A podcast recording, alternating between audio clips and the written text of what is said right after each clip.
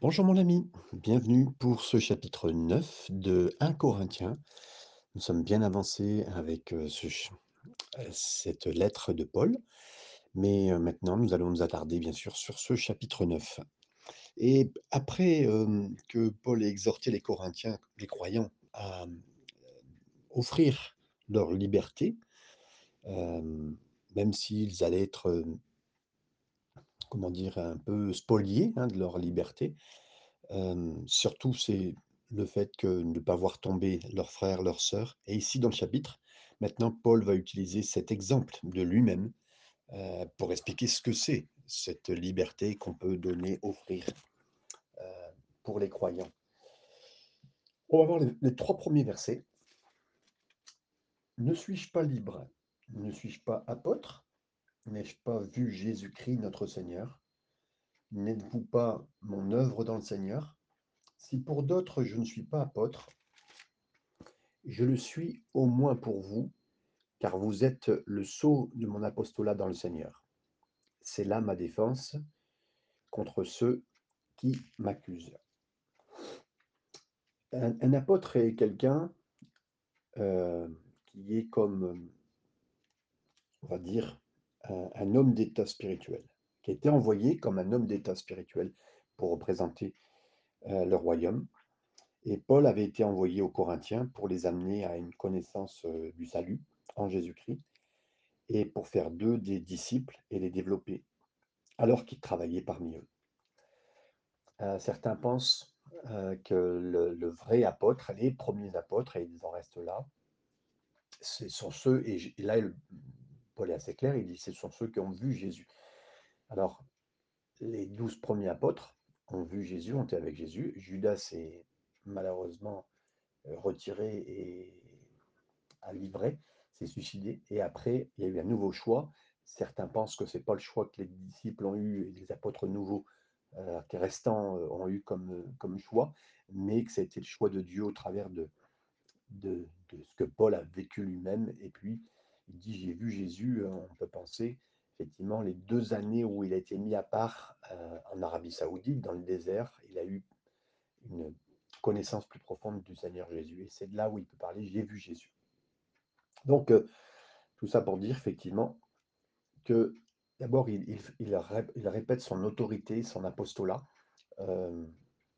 que personne ne, ne décriait, mais là à Corinthe, il y avait quelques soucis autour de son, que certains responsables, que certains leaders voulaient justement descendre un peu son, autorité. Versets 4 à 6. N'avons-nous pas le droit de manger et de boire? N'avons-nous pas le droit de mener avec nous une sœur qui soit notre femme, comme font les autres apôtres, et les frères du Seigneur et ses faces?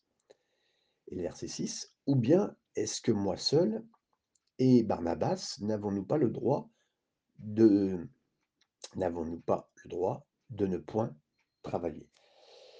Ici, dans les six premiers versets, Paul dit Parce que nous sommes apôtres, nous avons le droit d'être supportés financièrement, comme le sont Jacques, Jude, Pierre et les autres apôtres. Donc c'était euh, c'était un point important de l'époque, déjà, les premiers croyants supporter, porter les ministères.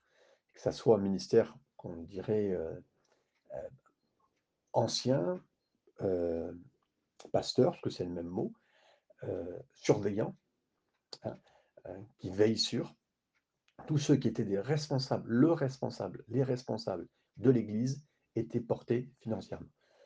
Je ne sais pas pourquoi aujourd'hui certains pensent que les offrandes, les dîmes sont... je, le, comprends. Hein. Je comprends que de plus en plus certains remettent ça par terre et disent que ce n'est pas euh, que c'était la loi et que c'est pas ce que Dieu voulait. Moi, je vois un Dieu généreux qui, dès début, veut que les choses se fassent bien, euh, qui veut que son, royaume aille de l'avant. Et bien sûr, il peut aller de l'avant sans pasteur, sans église, bien sûr. Mais c'est vrai qu'aujourd'hui, tout est remonté, tout est descendu, tout est vu différemment. Et euh, tout, tout, est déprécié parce qu'on va dire on est dans un monde qui est en train de partir dans tous les sens. Et ce qui fait la dépréciation de donner de l'argent à, à certains pasteurs, c'est qu'il y a bien sûr il y a des abus. Euh, donc, euh, enfin, c'est pas le point de ce passage, mais en tout cas, Le point de ce passage, c'est quand même dire qu'on peut porter, on peut supporter, on peut bénir un pasteur. Et je rajouterais, c'est comme un bon employé, c'est comme un bon responsable de chef de service, un bon patron. Si vous voulez garder un bon responsable, vous le payez. Vous le payez bien pour qu'il soit gardé. Si quelqu'un, si vous n'avez pas besoin de votre employé, vous le payez normalement, vous donnez tout ce que vous voulez, mais pas ce qu'il faut pour le garder. Et euh, ça ne veut pas dire spécialement qu'il faut euh, absolument donner beaucoup euh, pour un pasteur. Non, le point n'est pas là. Si vous voulez garder, si vous voulez que ce pasteur-là soit reste motivé, et je ne vais pas dire qu'il va être pas motivé par autre chose hein, que l'argent. Non, non, il, doit être motivé bien sûr par les âmes et tout le reste, mais ça, l'aidera dans sa motivation et c'est ça qui est important. Donc je reviens en stabilisant ce point. Mes amis, mes frères et sœurs, c'est tellement important. C'est pas le point de ce passage, mais on parle de choses et d'autres autour de cela. Donc oui, les premiers pasteurs étaient payés, comme le dit ce verset. Le début du verset 7, qui jamais fait le service militaire à ses propres frais. Là, c'est en, explication, en rapport supplémentaire de, pour parler de l'apostolat et de son de la logique humaine, hein, que euh, d'être soutenu, il dit, mais après tout, qui est-ce qui va à la guerre ou rentre dans l'armée équipé son propre équipement? Qui est-ce qui rentre et à qui euh, euh, vous, vous arrivez et puis vous devez payer votre propre équipement? Euh, Pour la raison, hein, ceux qui s'enrôlent dans la marine n'ont pas à amener leur, ni leur équipement, ni leur bateau, d'accord? Ceux qui rejoignent l'armée de l'air n'ont pas à amener leur propre avion, non. Si vous servez dans l'armée ou la marine, vos besoins seront couverts.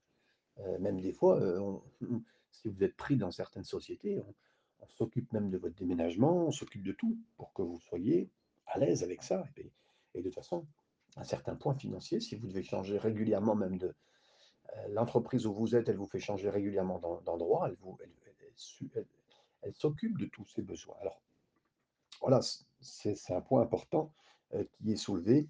Euh, et là, et en plus, il le dit, on parle bien sûr du, séculier, de, de notre fonctionnement sur la terre complète. La fin du verset 7. Donc, à ses propres faits, qui est-ce qui plante une vigne et qui n'en mange pas le fruit Qui est-ce qui fait paître un troupeau et ne se nourrit pas du lait du troupeau Là, il continue, en addition à l'apostolat, à la logique humaine, ce qui dicte euh, d'être supporté. Il dit après tout, euh, bien sûr, pour la guerre, c'est une chose, mais pas seulement euh, pour ce qui est militaire, mais aussi le fermier, l'agriculteur, l'éleveur aussi, ils sont autorisés à manger le fruit de leur propre labeur, ce qui est tout à fait normal. Bien sûr qu'on va dire que le, le cordonnier le, le, plus mal chaussé, ça c'est un point, mais euh, il y a des consommations. Si vous êtes vigneron, bah, vous mangez votre propre raisin à vous. Euh, si vous êtes euh, agriculteur, bah, vous vous occupez, vous mangez votre propre, votre propre résultat des vignes et puis des différents champs dans lesquels vous êtes. Verset 8. Ces choses que je dis n'existent-elles pas dans les usages des hommes? La loi ne les dit-elle pas aussi? Il dit, Paul appelle donc ici à la loi elle-même pour expliquer les droits de d'être soutenu financièrement. Euh, c'est toute une logique. Si la logique de la parole est, donnée, la logique de la loi elle-même, de notre fonctionnement sociétal, euh, nous en fait part. Verset 9. Car il est écrit dans la loi de Moïse, tu n'emmuseras point le bœuf qui, quand il foule le grain. Ici, dans d'autres mots, c'est quand euh, ben, le bœuf est en train de, marcher sur le grain pour pouvoir l'écraser, le, le, lui enlever les mauvaises euh, protections qui ne le feront pas rendre comestible, c'est ce qui était dit dans l'Ancien Testament. Donc Paul utilise cette, cette référence de l'Ancien Testament qui est dans Deutéronome 25, 4. Et encore, vous le savez, dans 1 Timothée 5, 17, il nous dira à son jeune protégé Timothée que les anciens, donc les pasteurs, devaient être dignes d'un double honneur. Ça voudrait dire que même euh, par rapport à un salaire normal, quelqu'un qui enseigne la parole de Dieu, Paul dira à Timothée, eh bien, il devra avoir un double salaire. Je ne veux pas m'en servir personnellement en disant cela, mais c'est une référence que Paul dira. Et en plus, vous le savez, Paul n'utilisera pas ça à titre personnel, il en parlera pour les autres. Et ça veut dire que même un pasteur, un bon pasteur comme Paul l'était, défendra les, finances des autres pasteurs, mais pas pour lui. Et ça, c'est tellement important. Je pense tellement à Jésus aussi, qui a toujours fait des miracles pour les autres, jamais pour lui-même. C'est euh, dans le même état d'esprit que, Paul l'est actuellement. Le verset, euh, le verset 10, et, euh, que nous venons de commencer à lire, Dieu se met-il en peine les bœufs parle-t-il uniquement à cause de nous? Oui, c'est à cause de nous qu'il a été écrit. Donc cette loi n'a pas été seulement au bénéfice des bœufs, mais c'est une illustration du peuple. Euh, un auteur euh, du Moyen Âge dira euh, Les bœufs ne savent pas lire, donc pour qui est écrit la parole? Mes amis, même pour effectivement, si tu n'en muselleras pas le, le bœuf qui marche sur, sur le grain et il puisse en manger quand il veut, tu ne, tu ne mettras pas une muselière pour pas qu'il puisse ne pas manger. C'est de la même façon qu'il est dit cela. Il y a quelque temps, on avait étudié 1 Samuel chapitre 2 et on avait parlé des finances, entre guillemets, de, de et Fini, les enfants d'Élie qui s'étaient servis dans les offrandes. On avait dit qu'effectivement, on a malheureusement des mauvais exemples.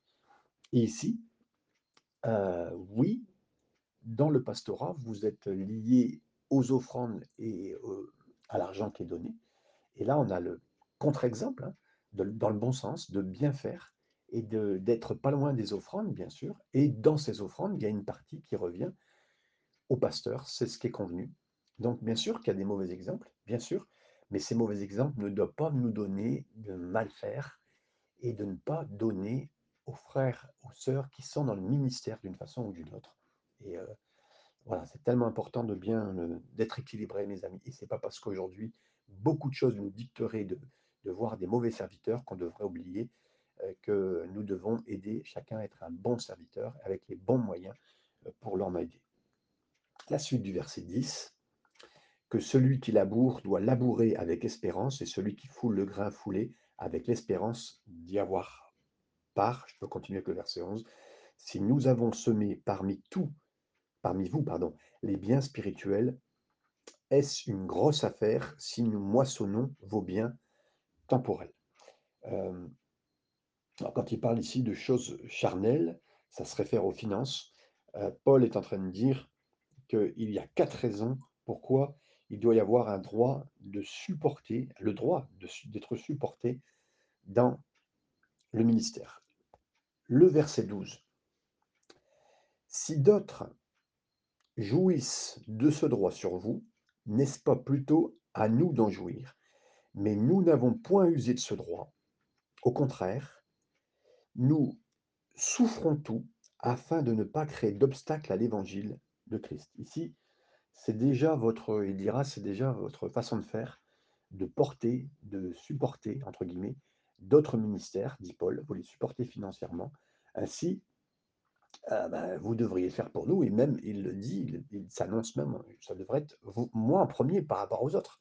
Parce qu'il dit effectivement, il peut parler de le démarrage de l'Église, comme il l'a dit, c'était nous les premiers, entre guillemets, à vous aider, et il ne revendique pas ce droit. Il dit, mais ça devrait être comme ça, mais je ne le demande pas, je ne le demande pas. Le verset 13, ne savez-vous pas que ceux qui remplissent les fonctions sacrées sont nourris par le temple, et que ceux qui servent à l'autel, on part à l'autel? Euh, Jésus lui-même, parce que là je vais essayer de, rapporter des versets supplémentaires, il dira, ne prenez pas ni argent ni or, ni laiton dans vos bourses, ni sac pour votre voyage, ni deux tuniques, ni souliers, ni encore de bâtons, a dit Jésus en envoyant ses disciples, car l'ouvrier est digne de sa nourriture. Matthieu 10, 9 et 10. C'est à ce commandement Paul se réfère.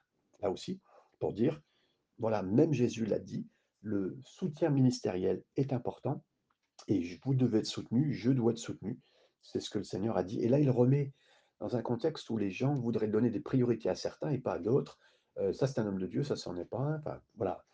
en tout cas, lui viendra dire que c'est d'une façon générale ce que Jésus a demandé. Et c'est ça le plus important, mes amis. Je veux obéir à Jésus plus qu'aux hommes. Je veux donner ma dîme et mes offrandes plus que ce que les hommes pensent aujourd'hui. Moi, je veux rester dans ce que la Bible dit, même si tout s'écroule. Euh, je, veux, voudrais continuer de donner au Seigneur et rester comme le Seigneur le veut, c'est lui donner l'argent à lui.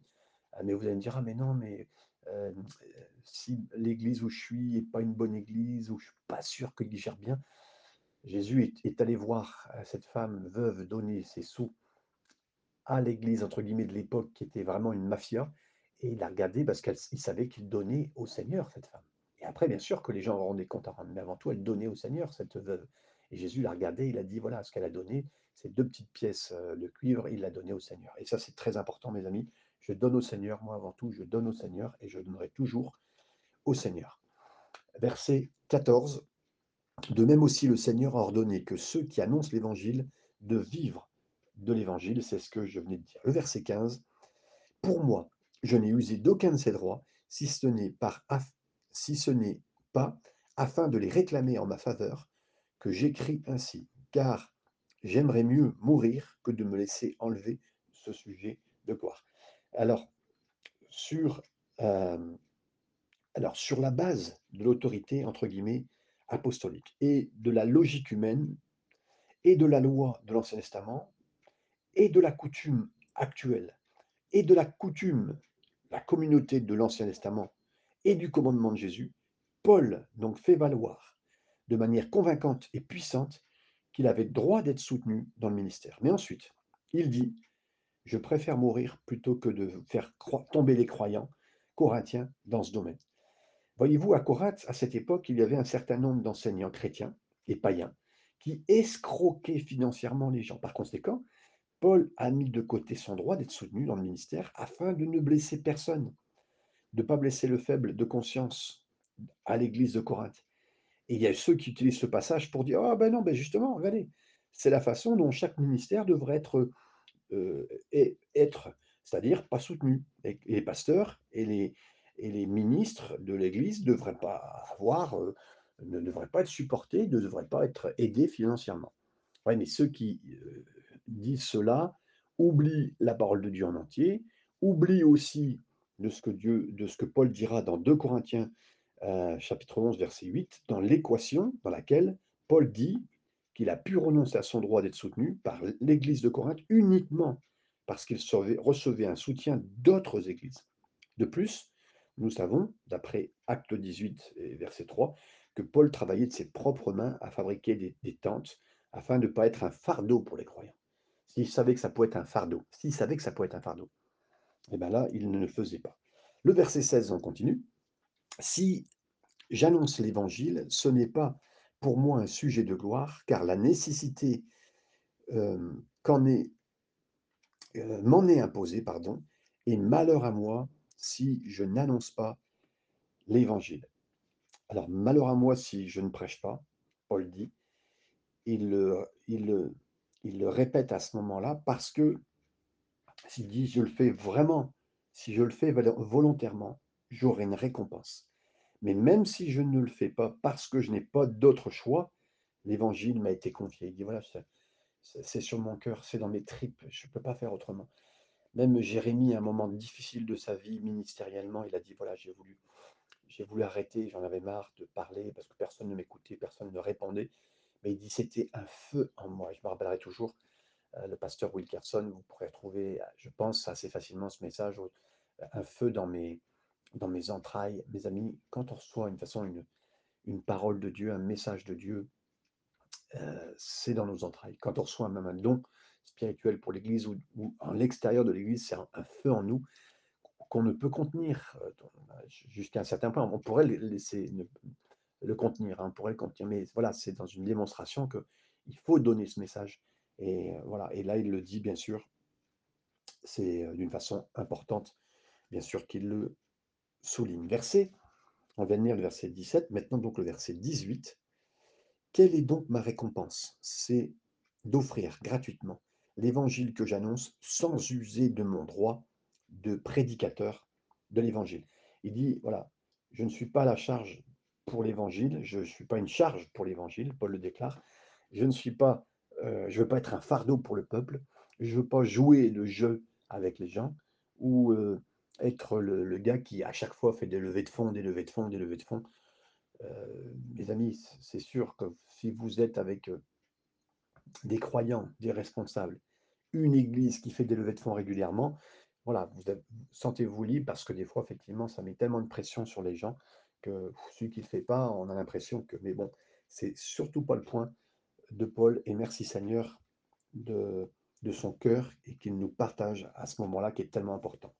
Verset 19, le début du verset 19, car bien que je sois libre à l'égard de tous, alors il dit parce que j'ai laissé mes droits d'une façon que euh, vous soyez pas, euh, que je ne sois pas pour vous une pierre d'achoppement, que vous tombiez pas. Donc je suis libre, déclare Paul. hein. c'est ce qu'il dit ici. Donc je suis libre à l'égard de tous. La suite du verset 19 et le verset 20, je me suis rendu le serviteur de tous afin de gagner le plus grand nombre. Avec les Juifs, j'ai été comme Juif afin de gagner les Juifs.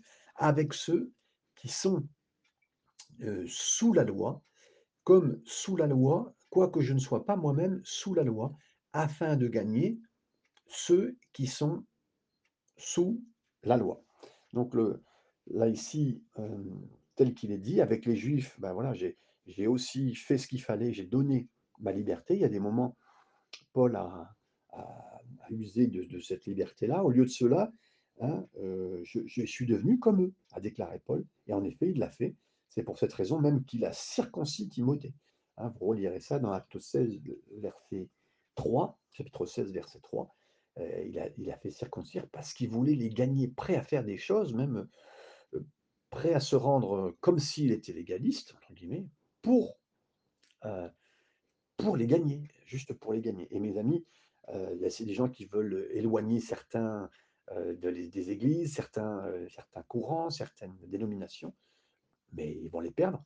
Et on peut même perdre des croyants. voilà, et c'est ce, qui le, c'est ce que Paul a fait. Lui, il voulait gagner le maximum pour le Seigneur dans le bon sens. Et je remercie ce, ce bel exemple qui nous est donné. Versets 21-22. Avec ceux qui sont sans loi comme sans loi, quoique je ne sois point sans la loi de Dieu, étant sous la loi de Christ, afin de gagner ceux qui sont sans loi. J'ai été faible avec les faibles, afin de gagner les faibles. Je me suis fait tout à tous, afin d'en sauver de toute manière quelques-uns. Ici, le verset 21-22, il a dit même que, même si euh, j'ai paru pour certains un petit peu plus faible, hein, ou à donner ma liberté, Hein, j'ai fait étalage, euh, j'ai fait étalage, soi-disant, de ma liberté devant les Juifs, mais Paul n'a imposé la loi, mais pas aux gentils, il n'a pas imposé cette loi. Sans compromettre sa moralité, ni violer ses principes, il s'est intégré aux gens qu'il était appelé à servir afin de les gagner à Christ. Et c'est un merveilleux témoignage. Verset 23. Je fais tout à cause de l'évangile afin d'y avoir part. Paul il dit, il dit ici, j'abandonne euh, mes droits dans le ministère. Il s'est mélangé aux juifs, aux gentils dans l'humilité parce que plutôt que d'être un obstacle qui faisait trébucher les gens, les croyants, les juifs, les, gentils, Paul a choisi d'être une pierre sur laquelle les gens pouvaient marcher, même s'il fallait lui être écrasé un certain temps, ça ne le dérangeait pas s'il pouvait gagner les gens. Ne savez-vous pas, dit le verset 24, le début du verset 24, que ceux qui courent dans le stade courent tous mais qu'un seul remporte le prix.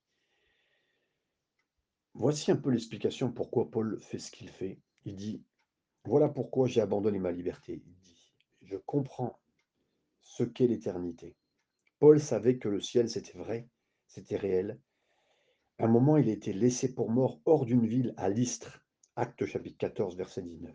On pense, je crois personnellement, que c'est lui qui explique dans 2 Corinthiens chapitre 12, verset 2 à 4, qui dit, voilà, je connais quelqu'un, je ne sais pas si c'est dans son corps ou hors de son corps, qu'il a été transporté physiquement jusqu'au troisième ciel, mais je pense que c'est au moment où il été lapidé, quand il est mort, que là, il a été vu jusqu'au ciel, il a eu une révélation du ciel.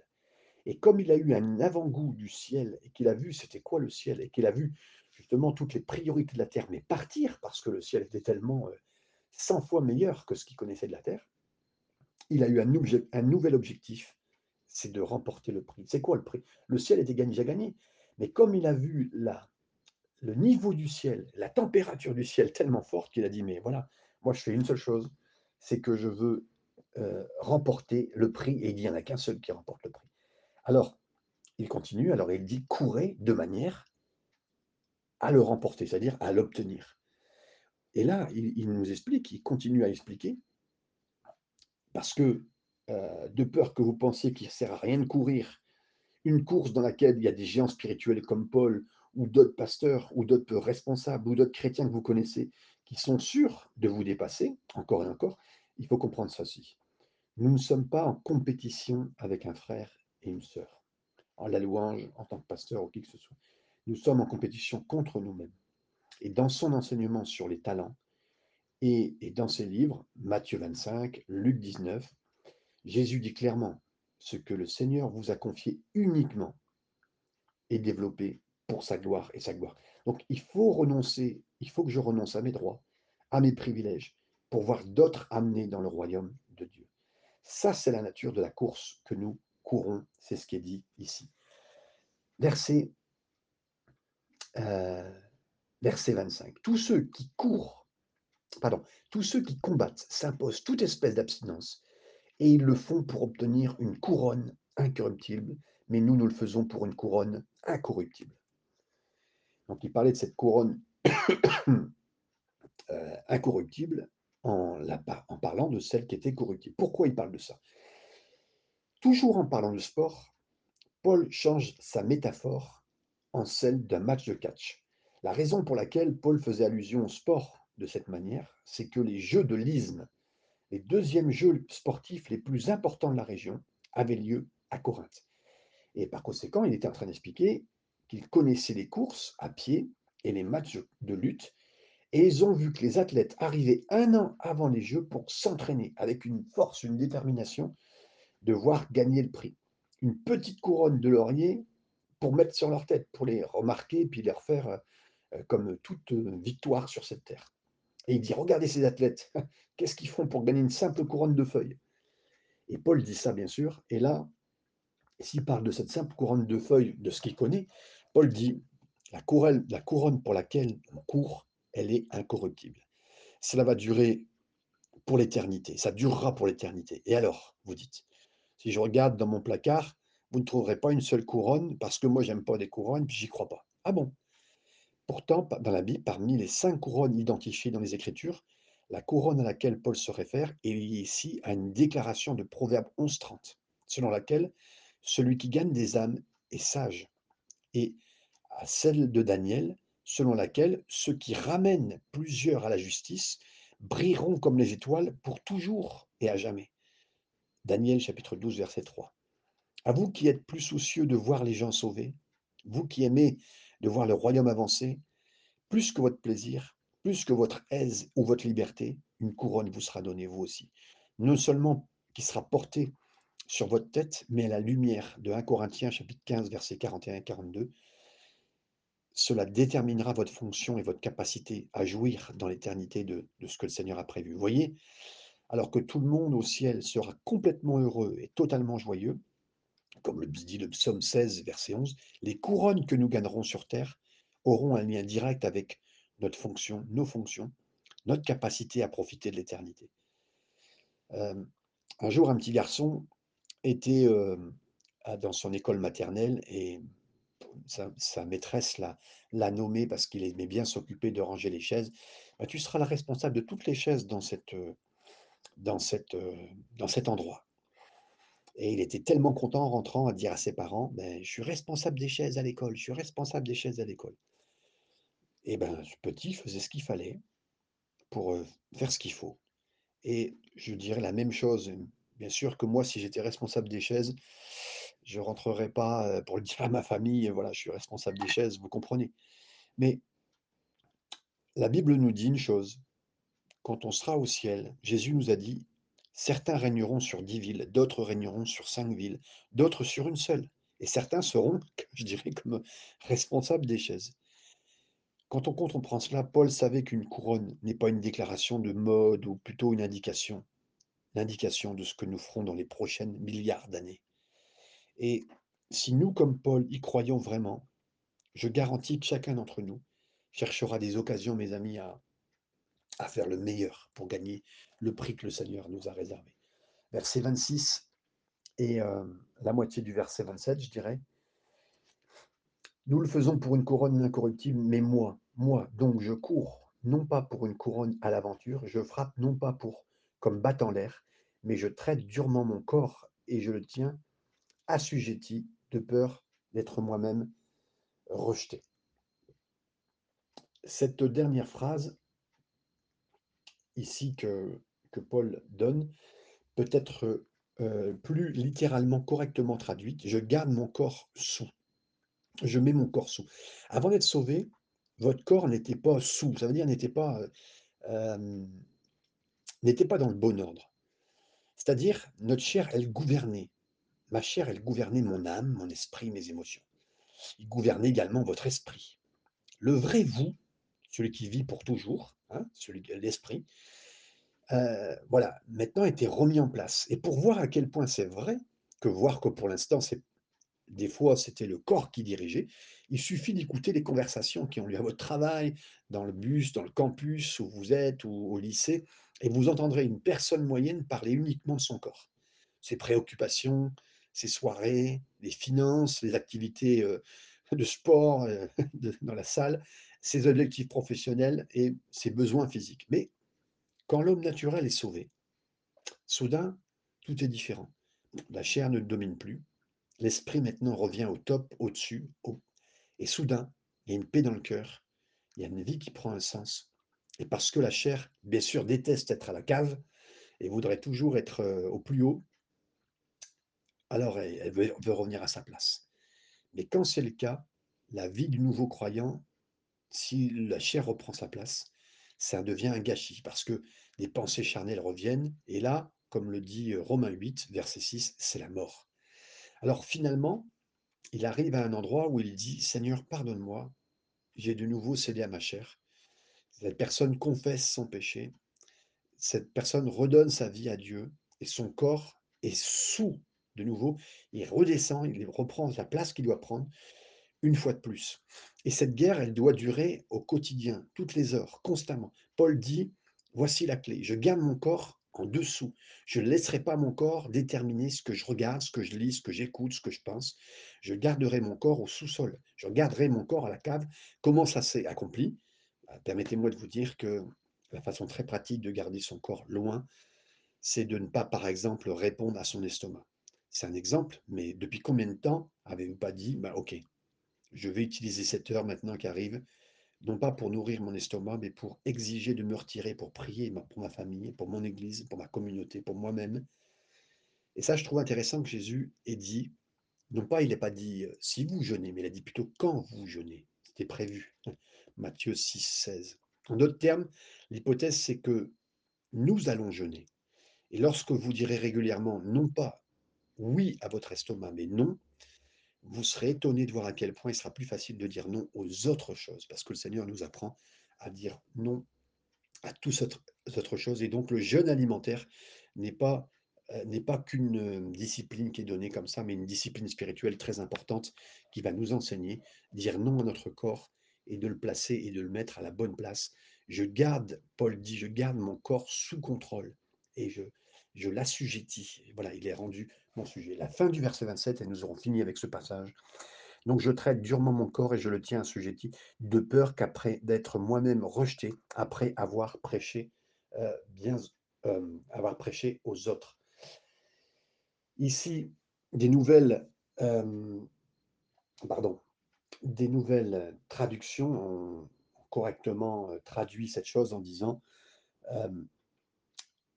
disqualifié, le, même, mot euh, qu'on vient de lire ici, qui est le mot rejeté, c'est disqualifié ou le mot rejeté. Euh, Paul dit, j'ai abandonné ma liberté afin de gagner des gens à Jésus. Pourquoi? Parce que je suis dans une course pour un prix qui affectera qui je suis et ce que je fais dans le milliard d'années à venir. Par conséquent, même si je suis libre de tout faire, je peux être à un moment disqualifié si je ne contrôle pas ma chair, si je fais trébucher quelqu'un d'autre. Mes amis, vous ne regretterez jamais d'avoir éliminé une activité charnelle dans votre vie. Je vous promets que vous ne regretterez jamais ces choses que vous avez abandonnées et qui auraient fait trébucher les autres et qui vous auraient disqualifié. Ces choses, qui auraient anéanti votre endurance spirituelle, affecté votre, heu, persévérance? Êtes-vous aussi discipliné dans votre vie spirituelle aujourd'hui qu'il y a un an? Ou est-ce que votre appréciation pour l'œuvre de Jésus, de la croix a baissé? Votre compréhension que le salut est important, heu, pour les autres assure en vous quelque chose? Est-ce que vous avez oublié quelque chose que vous faites plus? Vous pensez que vous aviez que vous avez oublié? Mes amis, oui, je suis libre. Je suis libre d'utiliser cette liberté d'une manière à ne pas faire trébucher les autres et à ne pas être disqualifié. Donc je veux, par la grâce du Seigneur, utiliser cette liberté pour le précieux peuple du Seigneur, le peuple de Dieu. Je veux garder dans mon corps, sous la terre, dans la cave. Euh, je veux pas être charnel, parce que ça va être la mort, mais je veux être spirituel et je veux apporter une vie abondante. Je veux avoir une vie abondante et une paix parfaite. Que le nom du Seigneur soit béni.